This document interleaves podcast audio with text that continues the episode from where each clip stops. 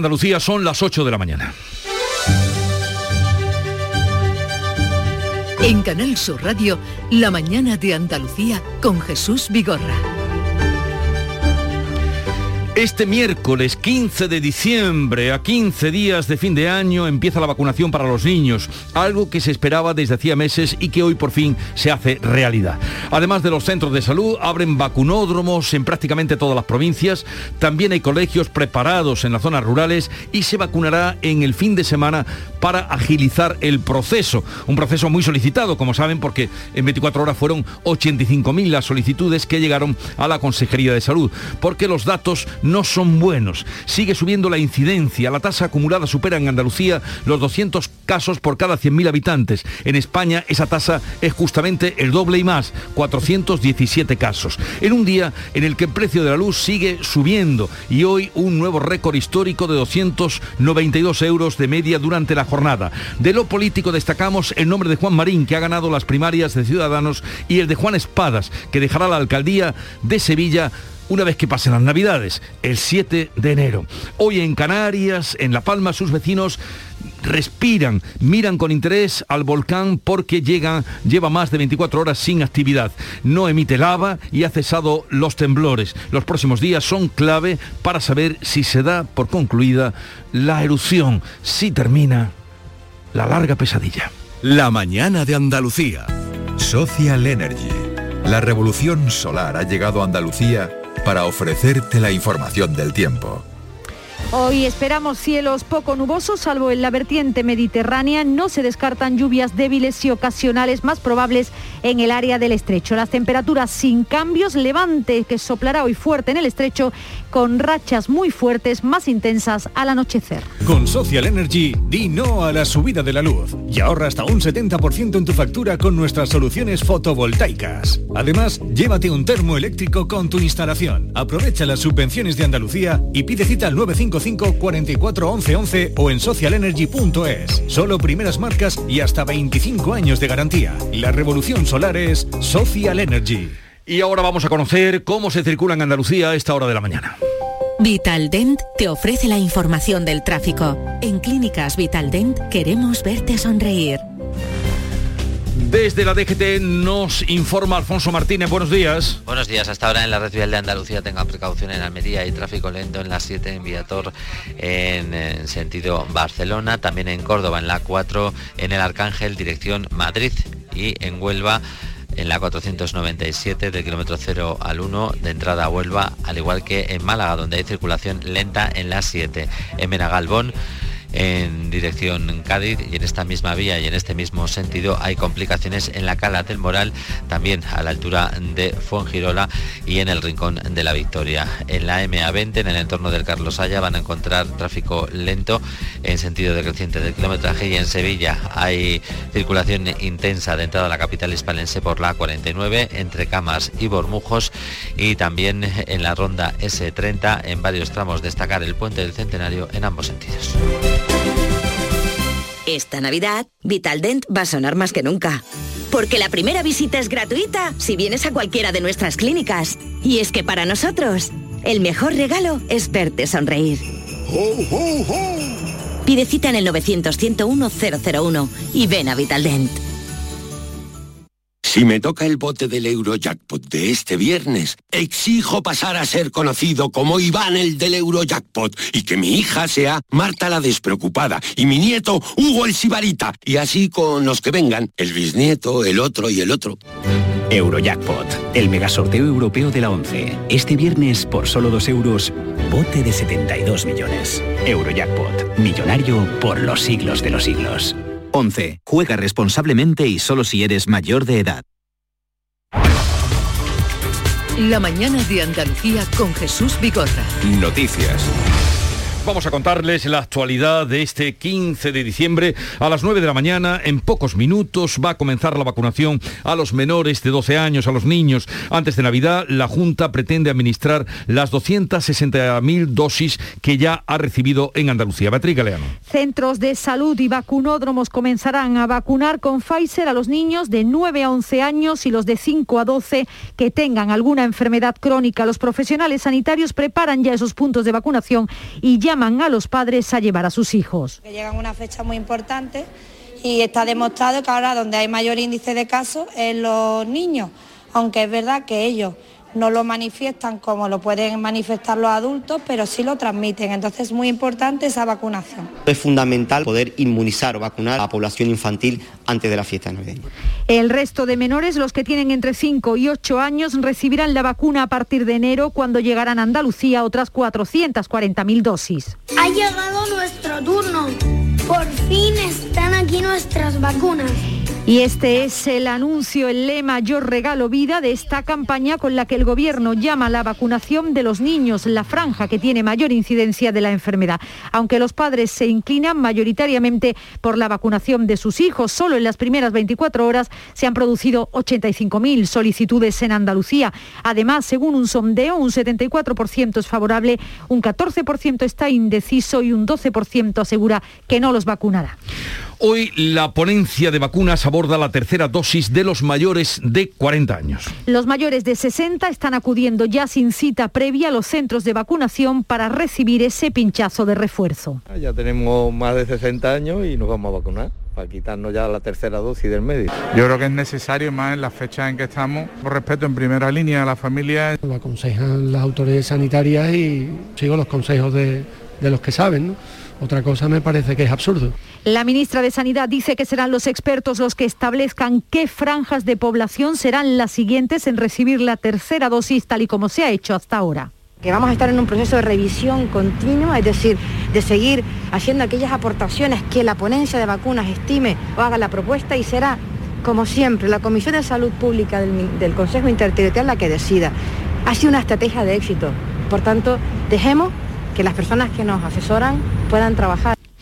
La vacunación sigue porque, por ejemplo, en lo que llevamos de diciembre se han repescado a 33.000 rezagados en Andalucía, de los que no se habían puesto todavía la vacuna. Pero mientras tanto, aumentan también los contagios, los fallecidos y, lo más preocupante, las hospitalizaciones. La Consejería de Salud ha notificado este martes 3.200 nuevos positivos por COVID en Andalucía. Es el dato más alto desde mediados de agosto y siete fallecidos más. La tasa de incidencia supera ya los 203 casos por cada 100.000 habitantes. Los hospitales han aumentado en 85 hasta alcanzar los 512. En España la tasa duplica a la andaluza, ya está en 412 casos. Hay que sumar 26.000 nuevos contagios y 58 fallecidos. Pese al incremento de casos, el Gobierno no va a tomar medidas adicionales de prevención para estas Navidades. Aquí en Andalucía seguimos esperando en las próximas horas que se pronuncie el Tribunal Superior de Justicia de Andalucía sobre el pasaporte COVID para la hostelería y el ocio nocturno. Ya ha recibido la solicitud de la Junta.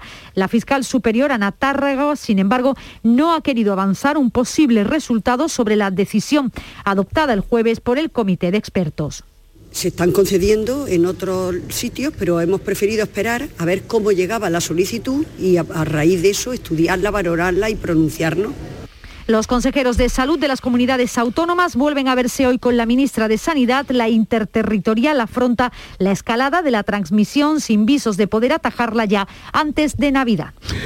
Eh, por cierto, que los expertos están señalando que España afrontará una ola de Omicron a mediados de enero. Esta variante del coronavirus está avanzando ya en toda Europa a un ritmo sin precedentes. En pocas semanas superará a la Delta. Según el director general de la Organización Mundial de la Salud, Tedros Adhanom, el ritmo de contagio es tan elevado que puede colapsar los servicios sanitarios de los países que no estén lo suficientemente preparados. 77 países ya han reportado casos de Omicron y la realidad es que Omicron posiblemente está en más países, incluso en los que aún no ha sido detectada.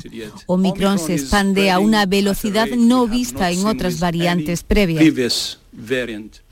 Damos un cambio ahora en la crónica del día porque hablamos de política y en concreto de Juan Marín, que ha ganado las primarias de Ciudadanos en Andalucía y que será por tercera vez consecutiva el candidato a la presidencia de la Junta. El vicepresidente de la Junta y líder de la formación naranja se ha impuesto con el 58% de los votos. Queda en segundo lugar Fran Carrillo con el 32%, quien ha reconocido la victoria justa, decía, de Marín, que ha prometido no defraudar y esforzarse cada día para continuar haciendo de Andalucía una tierra de oportunidades. El presidente de la Junta Juanma Moreno, ha felicitado a Marín por su victoria. También lo ha hecho la presidenta de su formación de Ciudadanos, Inés Arrimadas. Por otra parte, el portavoz del Gobierno andaluz, Elías Bendodo, ha asegurado que el Ejecutivo de Coalición de Partido Popular y Ciudadanos está ahora centrado única y exclusivamente en agotar el próximo periodo de sesiones que terminará el verano del año que viene. Ahora mismo estamos centrados, fíjese, única y exclusivamente en agotar el siguiente periodo de sesiones. Cuando terminemos ese periodo de sesiones, que será para el verano que viene, pues en septiembre, que es nuestro objetivo, habrá que disolver el Parlamento porque toca convocar las elecciones y ese será el momento cuando se decida la cuestión que usted me está planteando. Y otro nombre, el de Juan Espadas, actual alcalde de Sevilla, que va a presentar su renuncia como alcalde el próximo día 7 de enero, el día siguiente de Reyes, el que fue rey, por cierto, también hace unos años. Y antes de que acabe ese mes, el actual delegado de urbanismo, Antonio Muñoz, será investido como nuevo primer edil. Si el Parlamento lo aprueba hoy, Juan Espadas se va a convertir en senador la semana que viene. Hasta después de Reyes va a compatibilizar ese nuevo cargo con el de alcalde. Es también el candidato del Partido Socialista a la Junta de Andalucía Espadas dice que se va satisfecho. Yo quiero que los sevillanos eh, se queden con la impresión de un alcalde que hasta el último momento está en el, en el puente de mando, en el Tajo, con su equipo y no quiero que piensen que, eh, bueno, pues sencillamente eh, doy el paso y me voy de vacaciones de Navidad. El Pleno del Parlamento andaluz celebra hoy el debate final de la creación de la agencia TRADE. ¿Y qué es la agencia TRADE? Es la agencia que va a integrar a partir de ahora IDEA, Extenda, la Agencia Andaluza del Conocimiento y Andalucía Emprende. Se aprobará además una línea de subvenciones a las entidades locales autónomas andaluzas. Ya la semana que viene el Pleno debatirá el decreto de simplificación administrativa que aprobó ayer el Consejo de Gobierno. El consejero de Economía confía en que lo respalden todos los grupos parlamentarios. Rogelio Velasco asegura que no se trata de una ley ideológica, sino de sentido común. Las cosas que están contenidas en el decreto de simplificación son absolutamente de sentido común, lógica. Esto no es de derecha o de izquierdas, de manera que ¿quién puede negar, qué partido político en el Parlamento de Andalucía puede negar esto? Esto está completamente sustraído de ideología, se lo aseguro. La patronal andaluza apela a la responsabilidad política para que salga adelante ese decreto al que define como una oportunidad para avanzar en un marco normativo más eficaz en el que las empresas, las pymes y los autónomos puedan facilitar y acelerar sus eh, procesos administrativos. Y la compañía Ryanair, cambiamos de asunto, va a inaugurar hoy en Sevilla un nuevo hangar. Es el segundo más grande que tiene en toda Europa. El presidente de la Junta va a acudir a esta cita, Pilar González. Sevilla, Pilar González.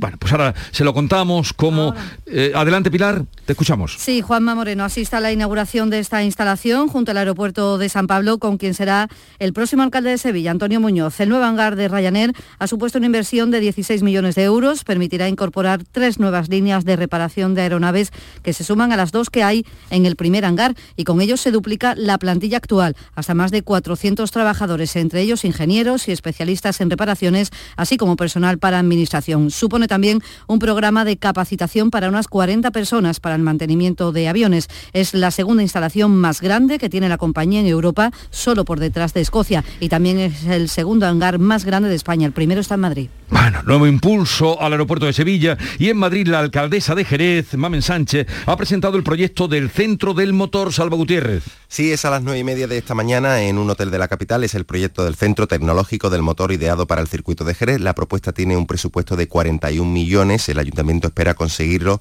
a través de los fondos europeos Next Generation. Pero dice el Partido Popular que este proyecto está lleno de sospechas. Vamos a escuchar a la popular Nausica Botamino y la respuesta del ayuntamiento por parte de Laura Álvarez.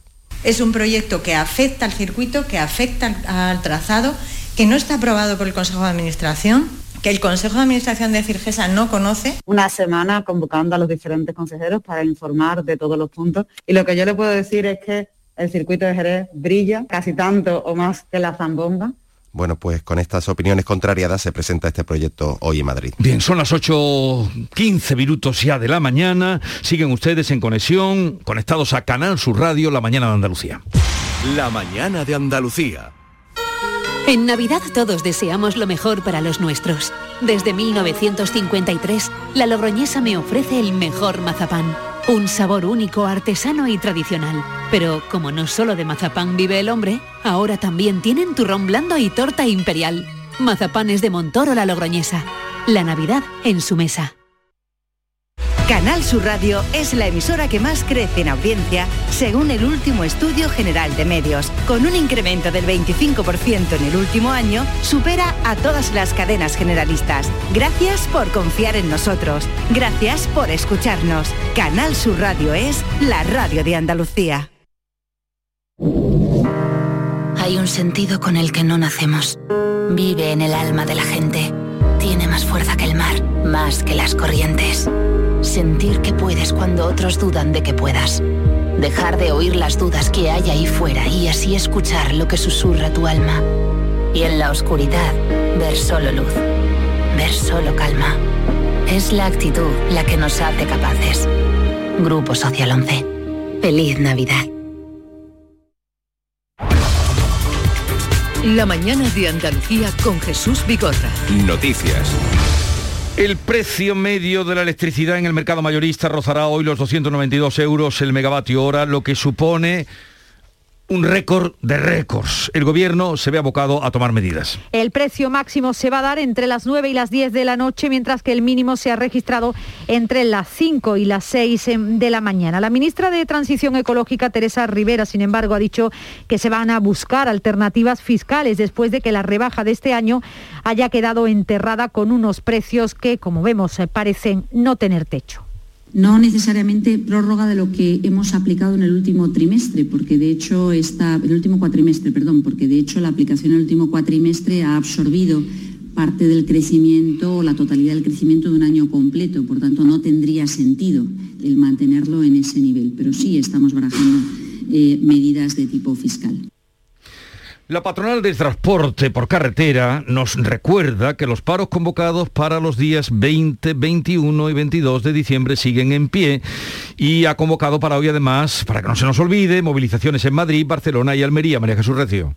A partir de las 11 de la mañana está previsto que arranque la protesta desde el Centro Integral de Mercancías de Ejido para recorrer la autovía y entrar en Almería por la vía Parque, camiones que circularán de esa forma lenta. Han elegido como lema SOS Transporte, el transporte dice basta, no pueden soportar los costes que supone poner en marcha un camión con mercancías a los mercados europeos. Tienen más motivos que explica Yolanda Aguilar, portavoz de la Asociación de Transportistas de Almería. El mantenimiento del gasolio profesional, que no se apliquen los peajes para el uso de la autovía, prohibir la participación en la carga y la descarga y bueno, que devuelvan ese importe atrasado del céntimo sanitario, que no amplíen las pesas y dimensiones que tienen previsto ampliar a 44 toneladas.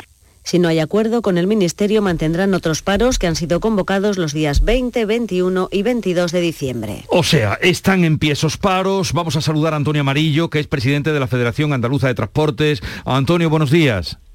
Buenos días, Jesús. Eh, desde la última vez que hablamos, que fue cuando se convocaron estos paros, nada ha cambiado. Sí. Hombre, cambiar no ha cambiado nada. Efectivamente se han producido algún avance, algún avance en las negociaciones, o sea, así lo reconocemos en todas las notas de prensa que sacamos desde el Comité Nacional, pero es cierto que, ni son suficientes ni, terminan de aclarar si realmente no están solucionando nuestras reivindicaciones. O sea, nosotros estamos dialogando y estamos dispuestos a estar negociando las 24 horas, pero la verdad que los avances son muy lentos y es por ello que, la convocatoria de paro pues sigue adelante. Pero claro, es muy grave. Eh, ¿De verdad van a parar ustedes 20, 21, 22? Bueno, pues en principio sí, o sea, una cosa cuando se convoca es, para hacerla, ¿no? Este sector es poco reivindicativo, poco amante, hablamos de un paro patronal, ¿eh? No es una huelga, no es, no es un paro, una, una huelga al uso, es un paro patronal, pero la verdad que el sector está muy quemado, ¿no? Y que, o sea, queremos transmitir también a la sociedad que no son cosas que se han pedido ahora al amparo de la situación del COVID o de, de, crisis en, algunos sectores y tal. O sea, estas son reivindicaciones que se están negociando, algunas hace muchos años, otras menos años, y con las que, bueno, manteníamos un diálogo con, con el anterior ministro, Ábalos, que, bueno, avanzaba muy poco a poco, pero algo avanzaba, y cuando entró esta nueva ministra, pues pues parece que se olvidó del tema, ¿no? Y entonces, eh, la verdad que lo que pedimos es simplemente para poder seguir trabajando y para poder seguir dando servicios a la sociedad, para mantener los puestos de trabajo. O sea, no estamos aprovechando la situación y que todo el mundo pide para nosotros pedir, ¿no? Y la verdad que es que, bueno, esperábamos, esperábamos una mejor respuesta del gobierno a las negociaciones, pero están muy, muy lentos y el sector está muy, muy unido ahora mismo, muy unido. Yo nunca he visto tan unido a todas las asociaciones y especialidades de transporte y provincias y tal como está ahora mismo. Y en principio, a día de hoy, lamentablemente, eh, creo que esto sigue adelante. Los paros siguen convocados y para el día de hoy, y aparte de las eh, movilizaciones que ustedes han programado, eh, en respecto a esta eh, relación con el Ministerio, ¿hay alguna reunión prevista hoy o hasta cuándo no se van a ver? Sí, ayer por la tarde hubo una, hoy bueno, no, no se, avanzó algo en alguna medida, pero están pendientes de que la concreten por escrito. Hoy, hoy esperamos que nos la presenten y bueno, pues cuando termine la reunión de hoy, eh, que puede ser a mediodía, puede ser esta tarde, puede ser a última hora de, de la noche, pues se sabrá si se ha avanzado y se ha conseguido algo, pero en principio en principio si no cambian las tornas, pues, pues el paro desgraciadamente sigue adelante. Pues seguiremos pendientes, Antonio Amarillo, presidente de la Federación Andaluza de Transportes, eh, seguiremos pendientes de lo que pase de esa reunión, pero de momento, como nos confirma, siguen los paros eh, para el día 20, 21 y 22.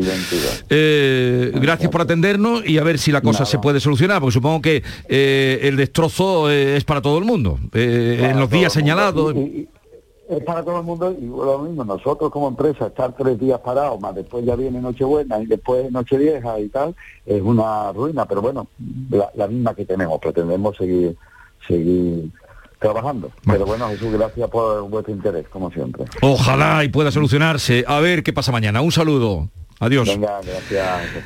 En Cádiz, caravana de coches y manifestación del sector del comercio por la proliferación de festivos y domingos con carácter laborable. Salud, votaron. Hasta un 60% de días más que se han convertido en laborables, dicen los sindicatos UGT y comisiones obreras y la FACUA, que han convocado esas movilizaciones para esta jornada contra una situación que, dicen, a la precariedad en las condiciones laborales se suma la dificultad para conciliar los turnos con la vida familiar. David Cifredo es el presidente de la Hacemos una llamada a la Administración para que desde un modelo regulado permita la persistencia, la pervivencia de todas las formas de, eh, de comercio.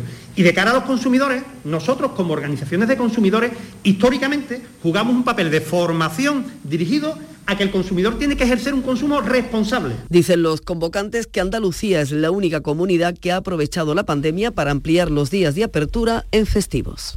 La plataforma por las infraestructuras ha convocado para hoy una manifestación en Granada. Piden un impulso a proyectos como las canalizaciones del embalse de Rules, el ferrocarril o la realización de los espigones en las playas. Laura Nieto, Granada. Son viejas reivindicaciones. La plataforma viene preparando esta manifestación desde hace días, una manifestación en el centro de la capital para la que se han movilizado unos 30 autobuses para el traslado de los participantes. En concreto, 26 autobuses saldrán desde Almuñécar y uno de Motril hacia el Paseo del Violón de Granada, desde donde los participantes se dirigirán hacia Fuente de las Batallas, de donde está prevista la salida de la manifestación junto con los que lleguen en sus propios vehículos a las 12. Desde el entorno de Puerta Real irán hacia subdelegación del Gobierno en Gran Vía de Colón, donde se leerá un manifiesto. Es decir, colapso total en el centro de Granada. Vaya día, contemplen eso. Vamos a saludar a José Manuel Fernández, es presidente de la Junta Central Usuarios de los Ríos Jate Verde Seco y es miembro de la Plataforma por las Infraestructuras por la Costa de Granada. Señor José Manuel Fernández, buenos días. Buenos días. ¿Qué pretenden ustedes con esta manifestación convocada para hoy? Bueno, pues que se vea la necesidad que tiene la costa de Granada. Como bien decís, eh, bueno, pues hay un déficit muy importante histórico, yo diría, de, infraestructuras en la costa y necesitamos que la administración, bueno, pues que se ponga las pilas y, y que bueno, y que esas infraestructuras, esas infraestructuras se vayan llevando a cabo porque es el futuro de, todas las familias de la costa de Granada. ¿Qué sería lo más urgente, señor Fernández, dentro de, esas reivindicaciones? Bueno, hay que tener en cuenta que eh, todo es urgente porque el sistema Bernarrule hay que tenemos hay que tener en cuenta que es una presa que está ejecutada, que no se han no se han llegado a ejecutar los tubos que tienen que llevar ese agua para que se rieguen los campos ya 17 años y pues pueden imaginarse la, la urgencia y luego las protecciones de la playa, pues es súper importante. Se está eh, metiendo dinero en, en rellenar las playas con arena y año tras año los temporales vienen y se las llevan, con lo cual se está tirando un dinero que no sirve para realmente eh, proteger las playas. Y luego el tren, pues también tenemos el único puerto de interés general del Estado que no tiene conexión ferroviaria. Por lo tanto, yo creo que todas las infraestructuras son necesarias y todas las infraestructuras hablan del futuro de esta costa. Bien, pues veremos qué pasa hoy. Desde luego habrá indudablemente colapso grande en Granada, pero también eh, más que justificadas las reivindicaciones que nos señalaba José Manuel Fernández, 17 años esperando, por ejemplo, las canalizaciones de la presa de Rubles y los espigones que cada vez que llueve, ahora no llueve, pero cada vez que hay temporal, pues vemos siempre los destrozos que causa. Gracias por atendernos y ojalá tengan suerte con sus reclamaciones, señor Fernández. Gracias a vosotros, buen día. Buenos días. 8.25 minutos de la mañana. Buenos días. En el sorteo del cupón diario celebrado ayer, el número premiado ha sido 61.865 61865. Asimismo, el número de serie correspondiente a la paga, premiado con 3.000 euros al mes durante 25 años, ha sido 14014. Hoy, como cada día, hay un vendedor muy cerca de ti repartiendo ilusión. Disfruta del día y recuerda, con los sorteos de la 11, la ilusión se cumple. Manolo, ¿estás pensando lo mismo que yo? Pues claro, Ana, estoy pensando en los romeros de Alanís. Jamón, paleta, caña de lomo y embutidos de bellota son su especialidad. Y ya hay que ir disfrutando. Como siempre me lees el pensamiento. Ahora mismo entro en shop.losromerosdealanís.com y en dos días tenemos nuestro jamón en casa. Pero ibérico de bellota, ¿eh, Ana? Los romeros de Alanís. De nuestras dehesas a tu mesa. La mañana de Andalucía con Jesús Bigorra. Noticias. El volcán de La Palma está en fase de letargo, está parado, sin actividad desde hace más de 24 horas. No hay erupción ni tremor, es decir, ese temblor que refleja el movimiento del magma bajo el subsuelo, no hay rugido ni deformación del terreno y la emisión de dióxido de azufre es decreciente y además el cono no está emitiendo lava, aunque sí que fluye por los tubos lábicos inferiores. Los científicos constatan que hay signos de agotamiento, aunque se muestran prudentes es el caso, por ejemplo, del director técnico del Plan de Emergencias Volcánicas, Miguel Ángel Morcuende. Estamos ante una emergencia que en este momento está claramente atenuada. Eh, la actitud del, del comité científico ha sido claramente de prudencia en este sentido, de tranquilidad, de esperar. Bueno, en principio esto va razonablemente bien, pero nada más. Y el Consejo de Ministros ha aprobado la presentación de la candidatura de Málaga como sede para la futura exposición internacional de 2027. Pues sí, el Gobierno Central va a coordinar ahora su presentación en la Oficina Internacional de Exposiciones con sede en París. La Junta aprobaba una declaración institucional también en apoyo de esta candidatura, además de las tres administraciones, es decir, el Gobierno, la Junta y los ayuntamientos, más de 150 instituciones, entidades, asociaciones, federaciones y empresas apoyan la candidatura de Málaga. El alcalde Francisco de la Torre apuesta por involucrar a la sociedad civil y dice que es una oportunidad para potenciar también la marca España. No queremos transformar Málaga, Málaga es una ciudad muy en vanguardia en muchas cuestiones, sino eh, dar una oportunidad a empresas españolas, universidades españolas, centros de investigación y a España, para que la marca España sea más potente en el mundo.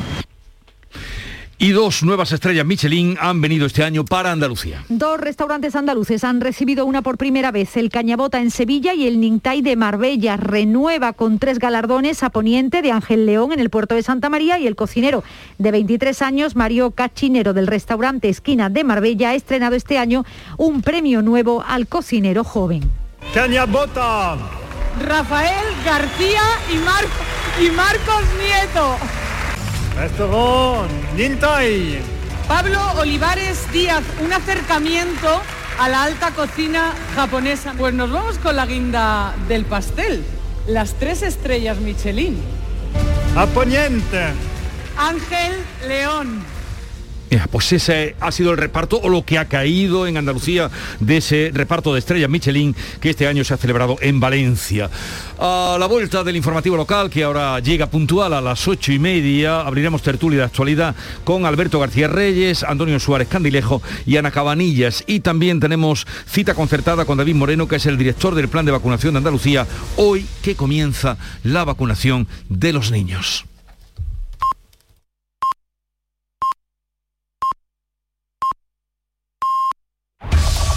En la mañana de Andalucía de Canal Sur Radio, las noticias de Sevilla. Con Pilar González.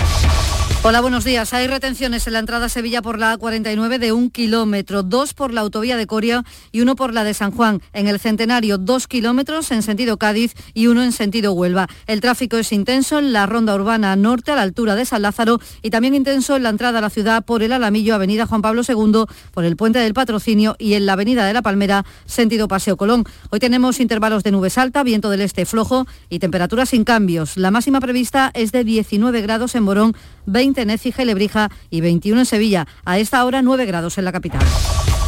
El Parlamento andaluz va a aprobar hoy la designación del alcalde de Sevilla, Juan Espadas, como senador y tomará posesión de su nuevo cargo la próxima semana, algo que compaginará con su puesto de alcalde, que mantendrá todas las Navidades. El 7 de enero deja la alcaldía y a finales de ese mes habrá nuevo alcalde. Será el actual delegado de Urbanismo, Turismo y Cultura, Antonio Muñoz. La última comparecencia de Juan Espada será en el Pleno del 23 de diciembre, donde tiene previsto responder a la oposición en sesión de control. Se marcha, dice, satisfecho, aunque reconoce que le queda pendiente acabar con el asentamiento chabolista del Bacie. La eliminación final del asentamiento chabolista del Bacie, ¿eh? en el que especialmente eh, no voy a dejar de estar, pero ahí estará no solo el alcalde, ¿eh? sino alguien que fue alcalde, pero que eso lo puso aquí y lo cumplirá. Los contagios por COVID están en escalada. La tasa de incidencia ha subido 20 puntos. En la última jornada está en 192 casos por 100.000 habitantes. En la capital peor, 214. En las últimas 24 horas se suman 568 nuevos contagios. También aumentan los hospitalizados. Hay 106 y 18 están en UCI. Esta mañana, como saben, comienza la vacunación de los niños de 9, 10 y 11 años en los centros de salud de la provincia, en la capital, en varios puntos, en la Facultad de Matemáticas y también en el Centro de Formación Profesional Ocupacional Guadalquivir de la Barriada de la Candelaria, siempre con cita. Además, se puede acudir al hipódromo de dos hermanas, donde se va a instalar una unidad móvil el domingo por la tarde, y en el Hospital de Valme también por las tardes de hoy, mañana y pasado el sábado todo el día y el próximo lunes, martes y miércoles también por la tarde. El presidente del Colegio de Médicos de Sevilla, Alfonso Carmona, que es pediatra, ha insistido en Canal Sur Radio en que la vacuna es completamente segura. Yo creo que eso es lo primero que tiene que saber un padre, que las vacunas están perfectamente estudiadas y que no tenemos constancia de haber recibido ningún problema importante con estas vacunas. Así que se deben de estar tranquilos y vacunarlos. El presidente de la Junta inaugura hoy el nuevo hangar de la compañía Ryanair junto con el próximo alcalde de Sevilla, Antonio Muñoz. Ha supuesto la obra una inversión de 16 millones de euros. Servirá para la reparación y el mantenimiento de aviones, algo que supone duplicar la plantilla hasta más de 400 trabajadores. Juanma Moreno, además, ha visitado la fábrica más antigua de Estepa, La Colchona, y ha destacado el esfuerzo del Consejo Regulador y de los empresarios de Estepa. Pueblo donde se cuida y se mima este patrimonio gastronómico de forma encomiable. Un patrimonio que quiero recordar y por eso el interés que nosotros tenemos del Gobierno de es marca de Andalucía y marca de España. El Ministerio de Transporte, Movilidad y Agenda Urbana ha aprobado definitivamente el proyecto de enlace de Espartinas con la A49 y la S40 a través de la finca El Escribano. Este municipio del Aljarafe, con casi 16.000 habitantes, es el único que no cuenta con salida directa a la autovía y genera un importante impacto en el tráfico de los municipios vecinos de Umbrete y Gines.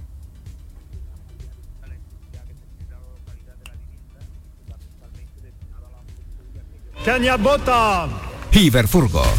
El alquiler de furgonetas con una nueva y variada flota de vehículos industriales en Sevilla les ofrece la información deportiva. Nuria Gaciño, buenos días. Buenos días. El Sevilla disputa esta tarde la segunda ronda de la Copa del Rey. A las 7 visita al modesto Andrax Balear, sin Ocampos y sin Fernando, que se han quedado fuera de la lista al no estar al 100%. Sí han entrado finalmente Agustín Son y Diego Carlos, a pesar de haber acabado con molestias el partido de San Mamés. También vemos en la lista a siete canteranos. El turno del Betis en la Copa será mañana cuando viaje a Talavera de la Reina. Todo ello tras la renovación de Sergio Canales para tres, por tres temporadas más hasta el 2026.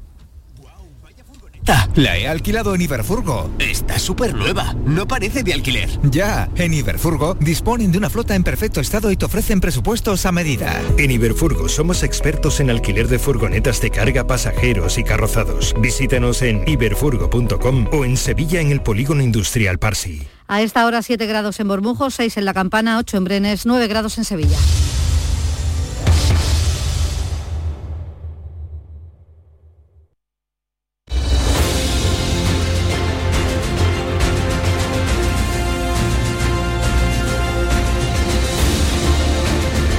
...8.35 minutos de la mañana sintonizan Canal Sur Radio... ...esto es La Mañana de Andalucía... ...en la que enseguida abrimos mesa de diálogo cordial...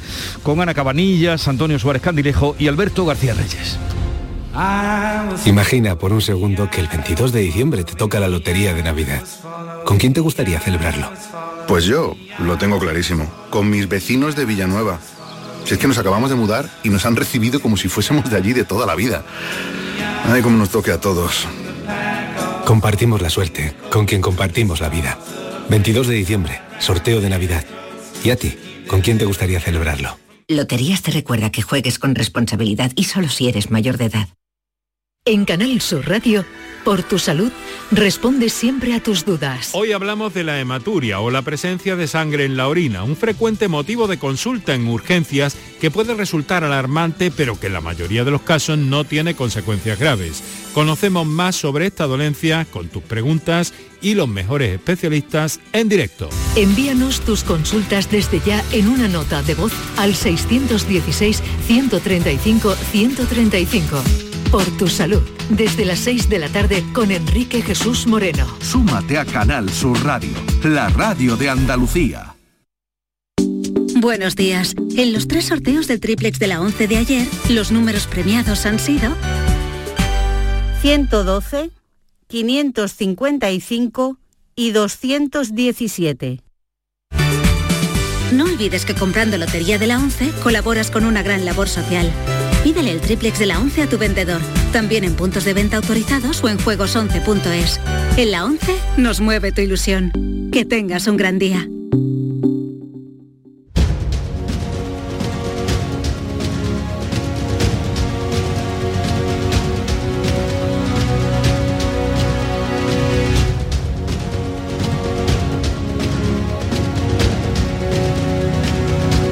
En Canal Sur Radio, La mañana de Andalucía con Jesús Vigorra. Y hoy vamos a contar con la mm, presencia y participación eh, desde Huelva de Antonio Suárez Candilejo. Hola Antonio. ¿Qué tal? Buenos días. Eh, también está con nosotros Alberto García Reyes. Buenos días. Muy buenos días, ¿qué tal? Y en un momento se incorporará Ana Cabanillas eh, desde Madrid. Eh, también anuncio que voy a hablar dentro de nada eh, con David Moreno, que es el director del plan de vacunación de Andalucía, a ver qué nos dice de los niños. ¿Tú, eh, ¿tú tienes algún niño en edad de vacunar, Alberto? Sí, sí, sí.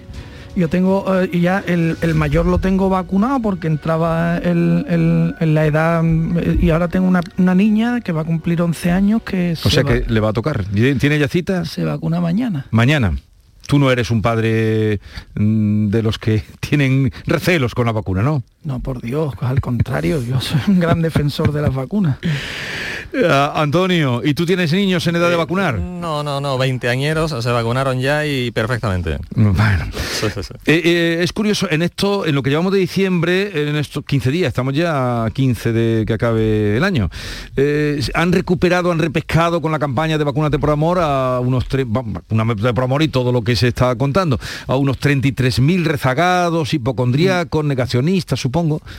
Sí, la verdad es que es sorprendente la cifra, para mí lo es. ¿eh? Y, eh, entiendo, supongo, mm, por, decir algo, que, la mayoría de ellos están, por un lado, viendo la repercusión que tiene no vacunarse, que lo- el 70% de los que están en la UCI son personas que no se habían vacunado y que estaban en muchos casos sanas. Eh, y por otro lado, todo esto de los pasaportes COVID Ujú. y, y, mm, y las obligaciones para poder ir a la cena de Navidad, pues les está empujando a, a vencer sus reticencias. Lo, lo que me parece, si es por esta razón, me parece absolutamente lamentable, la verdad. Eh, lo es, lo es. Pero, pero yo creo que tienes mucha razón, Alberto. Yo creo que, que eso de que, en fin, la posibilidad de quedarnos sin cena de Navidad o de si- ir a alguna discoteca, algún eh, bar, algún restaurante, yo creo que eso nos ha empujado a muchos. A mí no, no es el caso que me vacuné hace ya mucho tiempo y, y tal, pero mm, eso ha empujado a muchos a decir, eh, me, me voy a vacunar porque si no, creo que, en fin, tendré prohibido ir, ir a este sitio y tal, lo puedo pasar peor. Y eso eh, pone de manifiesto eh, que hay una minoría, eh, pero que bueno, pues no se ha concienciado lamentablemente de la necesidad de vacunación. Pero en cualquier caso, como estamos comentando, yo creo que mm, masivamente aquí ha habido cultura de vacunación, lo hemos dicho en otras tantas Sí. ocasiones, hemos sido ejemplo tanto en Andalucía eh, como a nivel nacional de, de que bueno, de que hay que vacunarse porque, en fin, eh, puede ser mucho peor la cosa en caso de no, de no vacunarse, ¿no? Sí, fíjate el dato, Andalucía ha, ha sido, está siendo la, la comunidad con mayor porcentaje Claro. de vacunados de España y España es el país con mayor porcentaje de vacunados de Europa. Es decir, en Andalucía es donde más gente vacunada hay de toda Europa. Somos más confiados. Sí, sí, sí. Eso es, o Somos más más- confiados o más sensatos. Y que hay esa cultura de la vacunación desde muy temprana Hombre, edad, no, desde de- pequeñitos. Prueba de ello eh, se, se refleja también en que estamos, en- aunque altos, pero estamos en 203 creo hoy, o 200 no sé cuántos. Sí. 200 muy poco, Por encima de 200. los 200 muy poco. en cualquier caso hay alguna región por ahí, no sé si era Navarra, que estaban a la en cabeza también de, de- de vacunación y también de contagios. En- fin, esto de la pandemia, el virus tiene esas cosas que nos han- eh, cosas inexplicables e que- incomprensibles, ¿no? Antonio, una vez que nos hemos vacunado, yo creo que ya el- el- el- la tasa que hay que mirar no es la de contagios, sino la de incidencia Eh, hospitalaria. presi- ¿no? presión hospitalaria, Porque sabemos que eh, el, la- la- el virus cursa de una manera, digamos, leve o, o no grave cuando está cuando estás vacunado de manera que se pasa como una gripe un resfriado un poquito más fuerte incluso en algunos Sí. casos asintomático Eh, mm, por lo tanto a donde hay que mirar es qué, qué presión eh, genera en los hospitales ahora mismo la pandemia Ahora mismo Y- y estamos- ahora mismo está en una situación Sí, pero eh, sube. Ahora mismo estamos en 511 hospitalizados. Y cuando estuvo aquí la- el viernes pasado, que estuvo el consejero Jesús Aguirre, eh, nos dijo que, bueno, le dije, pero a ver, mm, díganos qué baremo tiene. Y él dijo, para tomar nuevas restricciones, que cuando se llegaran a los mil hospitalizados, que ojalá y no lleguemos, que ahí ya empezaría, en fin, a entrar otro... En cualquier estamos en caso, 500. sí, los datos son preocupantes. Eh, Escuchando la mañana de Andalucía, eh, como no puede ser de otra forma, Gracias, eh, querido. En fin, había, he escuchado datos, en fin, de la OMS, de expertos que anuncian que la cosa lamentablemente podría ser peor en el conjunto de, de- de Europa y, y, en fin, lo que siempre decimos y no nos cansamos de, de insistir, que, que no podemos bajar la guardia, que sí, que puede ser que con la vacunación la cosa no vaya a mayores afortunadamente, pero el tema de la presión hospitalaria eh, puede cambiar a peor en los próximos días o en las próximas semanas, según algunos expertos. No en el caso de Andalucía, pero sí en otros países. Hombre, ¿no? hay que tener en cuenta también que estamos en temporada alta del virus, ¿no? La- la- cuando llega Claro. el frío, el invierno, ahora mismo es cuando mayor incidencia tiene.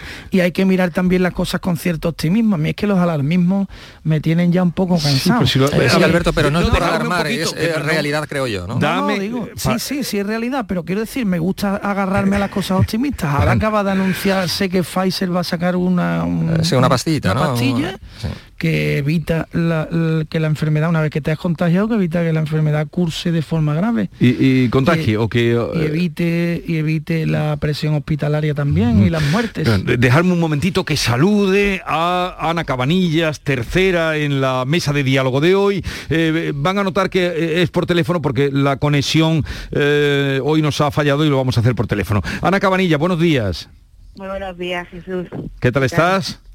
Muy bien, muy bien. Aquí con los eh, las cosas de última hora, ¿no? Que no va al internet cuando tiene que ir o no va al sistema. Ah. Pero muy bien. Pero te escuchamos muy bien, ¿eh? Eh, oye, ¿alguna apreciación de la situación en torno a la pandemia? Como estamos ya, eh, ves que estamos comentando, todavía con la esperanza de que la vacunación aumente aún más en Andalucía.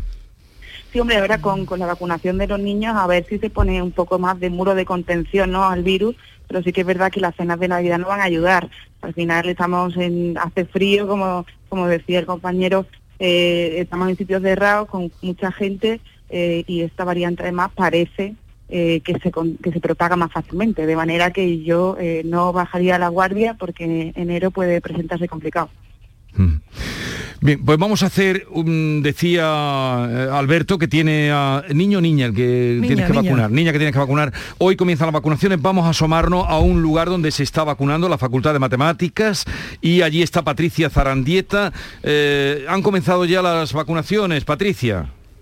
¿Qué tal? Saludos, muy buenos días Jesús. De momento no, porque es a las 9 de la mañana cuando están citados este primer grupo de niños. Nos encontramos ya nosotros en esta fila, en este campus universitario de Reina Mercedes, en esta Facultad de Derecho de la Universidad de Sevilla. Es uno de los dos puntos aquí en la capital hispalense donde va a comenzar esta vacunación infantil en el día de hoy. Y estamos ya con los primeros niños que están esperando ya en la cola. Hola, ¿me dices tu nombre? Anaí. ¿De qué colegio vienes, Ana? De Cristóbal Colón. Bueno, ¿y cómo estás? Cuéntame. Mm, asustada. ¿Por qué? Porque me da miedo la vacuna. No, miedo ninguno. ¿Y por qué crees que hay que venir a vacunarse? Para que se acabe el COVID y que todo esto se termine. ¿Y tú qué me cuentas? Soy Zaira. Pues cuéntame, Zaira, ¿por qué vienes hoy a vacunarte? Cuéntame por qué es importante vacunarse. Porque podemos tener salud. Bueno, y vienen las dos acompañadas de su tío. Niña modelo, que me, dice, ¿eh? que me dice, bueno, pues están citados los primeros a las 9 de la mañana ya, ¿no? Sí, a las 9 de la mañana. Eh, vienes con algunos papeles, pero en realidad no te han preguntado, no te han dicho que sea necesario traer ningún tipo de documentación, ¿no? No, no, yo traigo el certificado de la madre para que lo, pueda vacunar y nada, y su cartilla de vacunación y, y su DNI. ¿La familia no ha dudado en ningún momento en venir con los niños hoy a vacunarlos? No, en ningún momento quería vacunarla. ¿Por qué? Porque, claro, esto hay que hacerlo entre todos y mientras más estemos vacunados, mejor será. Pues con ese mensaje, gracias, nos vamos quedando. Estamos también con otro pequeño que tiene la cita a las 9 y 8. Hola. Dime tu nombre, por favor. Sergio. Sergio, ¿de qué colegio viene? De la Alto Colegio Macarena. Bueno, pues cuéntame cómo, cómo vienes tú, con qué ánimo. 11 mm, años. ¿Y con qué ánimo vienes a vacunarte? No importa. ¿Y por qué crees que es importante el día de hoy? Cuéntame. Eh, para no pillar el COVID y para no contagiar a mi familia. ¿Habéis hablado de este día, de este día tan importante? Hoy comenzáis la vacunación infantil en casa, en el colegio. No lo sé. bueno, está acompañado de su padre. Hola, buenos días. Buenos días. Bueno, pues cuénteme usted por qué cree que es importante estar en este día de hoy comenzando la vacunación infantil. Bueno, yo creo que es importante la vacunación en, todo, en todas las edades y a, vista son las cifras que hay en España, que de momento vamos en buena posición. Mm, esperemos que, la incidencia baje en vez de subir. ¿Dudó usted en algún momento en la vacunación el pequeño? Nada, nada, en ningún momento.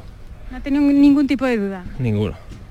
Porque yo creo que es importante y, en fin, para proteger a los mayores y, a, toda la población, en definitiva. Bueno, tenía usted tantas ganas que me cuenta, este lunes se colapsó aquí en Sevilla Capital el servicio para poder mm. pedir la cita y usted acudió al centro de salud, ¿no?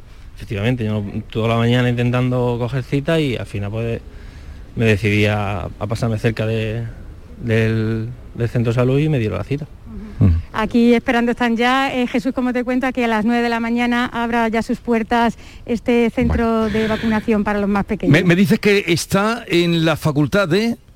Matemática. Matemática, es que me dijiste derecho y ya digo, ah, vamos entonces a me confundió, discúlpame, discúlpame. No, no, pero era simplemente ayer estuvimos en la Facultad de Derecho con los más mayores, los de 60 años que iban sin cita previa. Hoy estamos en la Facultad de Matemáticas, en el campus universitario de Reina Mercedes. para que, quede, eh, en fin, para que quede claro dónde, dónde estáis. Gracias, Patricia, y también felicidades a esos niños que van eh, con ese convencimiento. Vamos a saludar a David Moreno, el director del Plan de Vacunación de Andalucía. Hoy tendrá pues un día muy especial porque empiezan dentro de nada, dentro de 12 minutos, esas vacunaciones. David Moreno, buenos días. Buenos días Jesús, a todos tus oyentes. Eh, los chicos, niñas que hemos escuchado, mm, no saben muy bien por qué, pero convencidas de que eh, pueden mejorar la salud de, su entorno familiar y de su entorno social. La verdad que es maravilloso haber escuchado esas palabras de esas niñas y niños que van con, a vacunarse, ¿no? Con cierto miedo, pero pero fijaros qué, qué actitud no tan positiva ante la vacunación y ante la, la solución, una solución ¿no? para la pandemia. ¿Se esperaban ustedes una demanda así de 85.000 solicitudes en tan solo 24 horas? La verdad que es de las mejores expectativas que manejábamos. Eh, siempre manejábamos pues un cierto miedo ¿no? y recelo por parte de los padres a la hora de vacunar a sus niños ¿no? con esta vacuna y la verdad que, que ha sido increíble ¿no? la, la, la, la insistencia de los padres por conseguir citas lo antes posible, antes de que llegue la fiesta de Navidad, yo creo que todos son conscientes también, ¿no? De que está la situación ahora mismo subiendo la incidencia, que vienen fiestas, que vienen reuniones familiares y eso pues los padres lo entienden perfectamente. O sea que de aquí las 266.000 dosis que ustedes habían recibido para niños, esas las colocan antes de Navidad, ¿no? Ojalá, ojalá, ojalá sean todas puestas antes del día 22 de diciembre. Mm, Y, y siguen, pueden seguir hoy eh, solicitando las citas para los próximos días. Exactamente, exactamente. Eso está abierto, hasta que haya citas, ahí, ahí van a estar. Vale. Eh, otra cosa, mm, ¿cuándo las, se decide hoy las vacunaciones para mayores de 40 años? ¿Cómo está eso? Bueno, se decide, vamos a hablar, vamos a hablar de la ponencia de vacunas, se habla del tema, no siempre se termina con una decisión final, esto además va siempre después al día, a, a los pocos días a la Comisión de Salud Pública, con lo cual hoy avanzamos, pero no creo que haya una decisión final. Hoy no habrá decisión. Y en cuanto a la vacunación para los llamados esenciales, Bueno, pues también otro tema que se está discutiendo, ¿no? El, el tema fundamental es si seguir bajando por edad o seguir también incluyendo algunas personas concretas que no sean por edad, que sean pues personas jóvenes también, no estrictamente entre 50 y 60 o entre 40 y 60, sino también con, coger grupos poblacionales como esenciales, policía, educación, o sea, eso es lo que se va a discutir y qué medida es la más eficiente con las dosis que nos van a llegar en las próximas semanas. ¿Siguen ustedes, ustedes repescando rezagados? Eh, han sido 33.000 los que han acudido en lo que llevamos, vamos, en la mitad del mes de diciembre. Efectivamente, ayer mm, 4.500, que es un poco la media que estamos manejando cada día de personas que se vacunan por primera vez y clarísimamente pues estamos viendo que hay gente que se está animando a vacunarse con todo lo que está ocurriendo, ¿no? La, la variante nueva, eh, Navidad, certificado de vacunación, en fin, hay muchos motivos para vacunar. Y eso sigue abierto, eh, sin cita previa, pueden ir a vacunarse los mayores de 60 a cualquier... eh, Totalmente, totalmente. Mayores de 60 es para la tercera dosis. Eh, cualquier edad, cualquier edad para primera y segunda dosis pueden ir a los puntos sin cita. Un, un adulto joven, ya sabemos que entre los 20 y los 40 años donde más personas faltan por vacunarse la primera dosis, pues ¿dónde pueden ir? Pues hay 83 puntos sin cita en toda Andalucía para poder ir a vacunarse. En la página web eh, de Andavac, del SAS, eh, en muchos sitios aparecen esos puntos sin cita en cada provincia. Eh, ya que empieza hoy la vacunación de los niños, dentro de nada, eh, entre los 5 y los 12 años, ¿cuántos hay en Andalucía? Hay aproximadamente unos 630.000 eh, niños de entre 5 y 11 años. También hay que tener en cuenta que conforme van pasando los días hay más niños de 5 años, es decir, los niños siguen apareciendo niños que cumplen 5 años en enero, en febrero, con lo cual esa cifra irá aumentando, pero de base partimos de aproximadamente 630.000. ¿Y cuándo podrían estar vacunados todos? Bueno, eh, a primeros de enero viene ya la siguiente remesa de vacunas. No es una cifra tan alta como la que ha llegado, ha llegado ahora, con lo cual seguramente podremos avanzar con, con, uno, con un año, a lo mejor con ocho años. Y la siguiente remesa de vacunas no sabemos muy bien si viene a final de enero. En cuanto vayan llegando iremos vacunando. O sea que todo esto depende de, la, de las dosis que nos lleguen y cuándo. Pues David Moreno, director del Plan de Vacunación de Andalucía, no sé si quiere hacer alguna llamada o alguna, mm, en fin, alguna incidencia ahora que, que estamos Nada. en conexión con usted. Simplemente que bueno que, que pensamos que, que esta medida es totalmente indicada. Aquellos padres que todavía hay algunos ¿no? que dudan sobre la vacunación y tal, pues total confianza. Hay muchos niños vacunados ya en otros países. Estados Unidos ya va por más de 5,5 millones de niños eh, vacunados de esta edad, de, entre 5 y 11 años. No ha habido ninguna señal de alerta, con lo cual transmitir total confianza con esta vacunación en esta edad. Bueno, pues muchas gracias por atendernos, que vaya bien el día, día de estreno para vacunaciones en los niños. David Moreno, director del Plan de Vacunación de la Junta, gracias por estar con nosotros. Un saludo. Buenos días, muchas gracias a todos. Adiós. Eh, bueno, pues ya está ahí explicado todo. Antes de la llegar a las nueve, vamos a hablar de nombre en Andalucía, nombre político del día. Eh, Juan Marín eh, ha ganado las primarias de Ciudadanos, no ha dicho ni mu, yo creí que, porque era- es muy dado a, a hacer también algún vídeo, pero no, no, no ha, desde que anoche se conoció, muy pronto se conoció el resultado, antes de las nueve incluso, se conoció, no ha dicho nada, ha convocado una rueda de prensa para las nueve y media, ¿os ha sorprendido? Eh, No, ninguna sorpresa. Bueno, dejó un Twitter anoche donde se mostraba mm, agradecido así, pero públicamente así, mm, vamos, más allá de, de- de su satisfacción, eh, ciertamente, bueno, pues lo dirá hoy. Yo creo que no ha habido ninguna sorpresa, pese a que hubo eh, nueve candidatos, pero bueno, 60% de respaldo en las urnas por parte de una militancia un tanto mm, dividida. Bueno es que haya democracia interna en el seno de los partidos políticos, pero hombre, lo que han hecho ya algunos de los nueve candidatos eh, ha sido un considerable ridículo. El hecho de que algunos candidatos eh, reciban solo dos votos y en otros ca- casos cuatro votos, esto me parece un ridículo por parte de algunos. Pero bueno, yo creo que Juan Marín eh, duplica el respaldo eh, frente a su más inmediato rival, que es Fran Carrillo, que ha conseguido un 30% de respaldo en las urnas. Y bueno, ya tenemos otro candidato más que sabemos claramente de, cara a la presidencia de la Junta de Andalucía, junto con Moreno del PP, Espadas del PSOE, eh, Teresa Rodríguez por parte de Adelante. No sabemos si finalmente Macarena Olona va a ser la candidata de Vox, pero, mm, pero bueno, yo creo que sí, que, ese apoyo está ahí, 60%, y yo creo que la militancia finalmente lo que ha apoyado también, lo que ha eh, premiado un poco es el trabajo hecho, me da a mí, eh, a nivel institucional. Yo creo que Juan Marín ha sido, mm, en fin, un pilar importante para la estabilidad de lo que eh, se dio en denominar el gobierno del cambio en la Junta de Andalucía, tres años ya. Y bueno, insisto, para mí ninguna sorpresa porque era eh, partía como el candidato favorito ya, ¿no? Yo me voy a posicionar en un espacio un poquito Ahora voy extraño. contigo, Ana. Me voy Venga. a posicionar en un espacio un poquito extraño, que así de entrada a lo mejor puede sonar raro. ¿Quiere decir que te vas a mojar? Sí, pero es que yo no estoy a favor de estas democracias internas de los partidos, la verdad. Y voy a explicar por qué.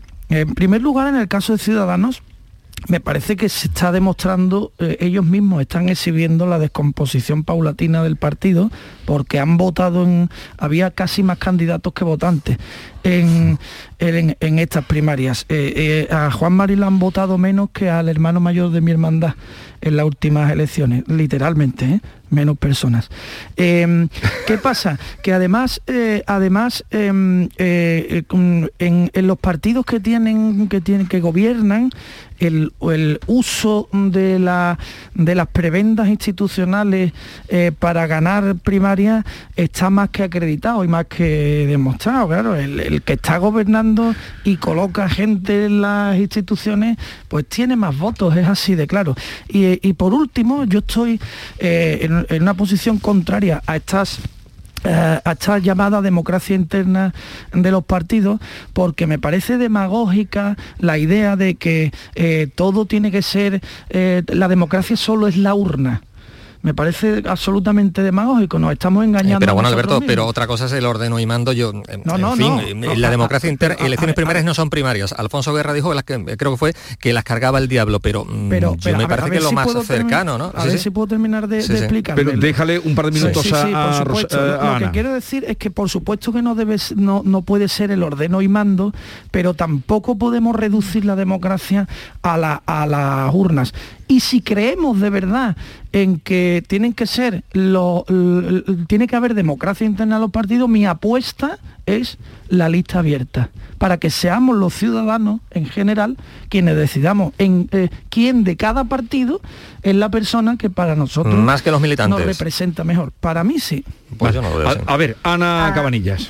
A mí me parece que Juan Marín no ha abierto la boca porque tiene poco de lo que presumir. Aquí eh, decía Antonio que, que ese cargo institucional se ha premiado. Yo no veo ningún premio por ninguna parte. O sea, que el vicepresidente de la Junta de Andalucía, que es la comunidad más, poblada del país, eh, que salga elegido con 823 votos, también parece una cifra raquítica. Pero han sido 2.500 militantes, el dato es ese, ¿no? Eh, en relación con que hace, con que en las últimas votaciones sacó un 50 po- un 50% más, quiero decir, y además que lo que me da la sensación, o sea, no llega al 60% de- del voto, que es un 58%, lo que deja un partido ciudadano que está todavía mm, más dividido y con una sensación eh, de fractura total, que también es otro de los síntomas claros de descomposición eh, que está evidenciando, ¿no?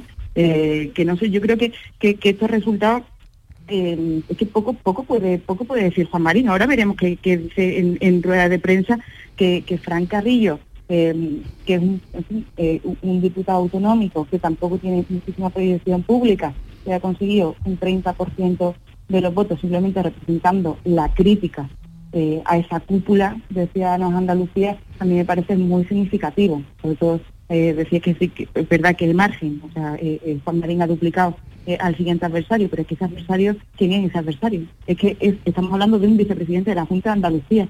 Entonces ahora nos enfrentamos a un ciclo electoral donde Juan Marín es que yo creo que tiene mm, muy poco que ofrecer más allá de quedarse en brazos del Partido Popular, de que quiera abrir la puerta a una lista conjunta, cosa que parece que, que aquí en Génova, en Madrid, no, no está muy por la labor. Lo que al menos sí demuestra estas primarias, si es que esto demuestra algo con, la, con los tres votantes que hay, es que... Es que no, los eh, tres votantes no hay, Alberto. sí, bueno, entiéndeme.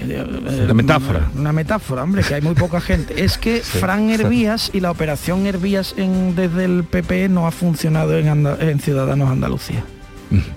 Bien, vamos a ver, como estáis conmigo, a las nueve y media conectaremos a ver qué dice, porque hasta, ahora no ha dicho nada, nos ha convocado a las nueve y media a los medios y a ver qué dice, qué valoración hace Juan Marín. Llegamos a las nueve de la mañana.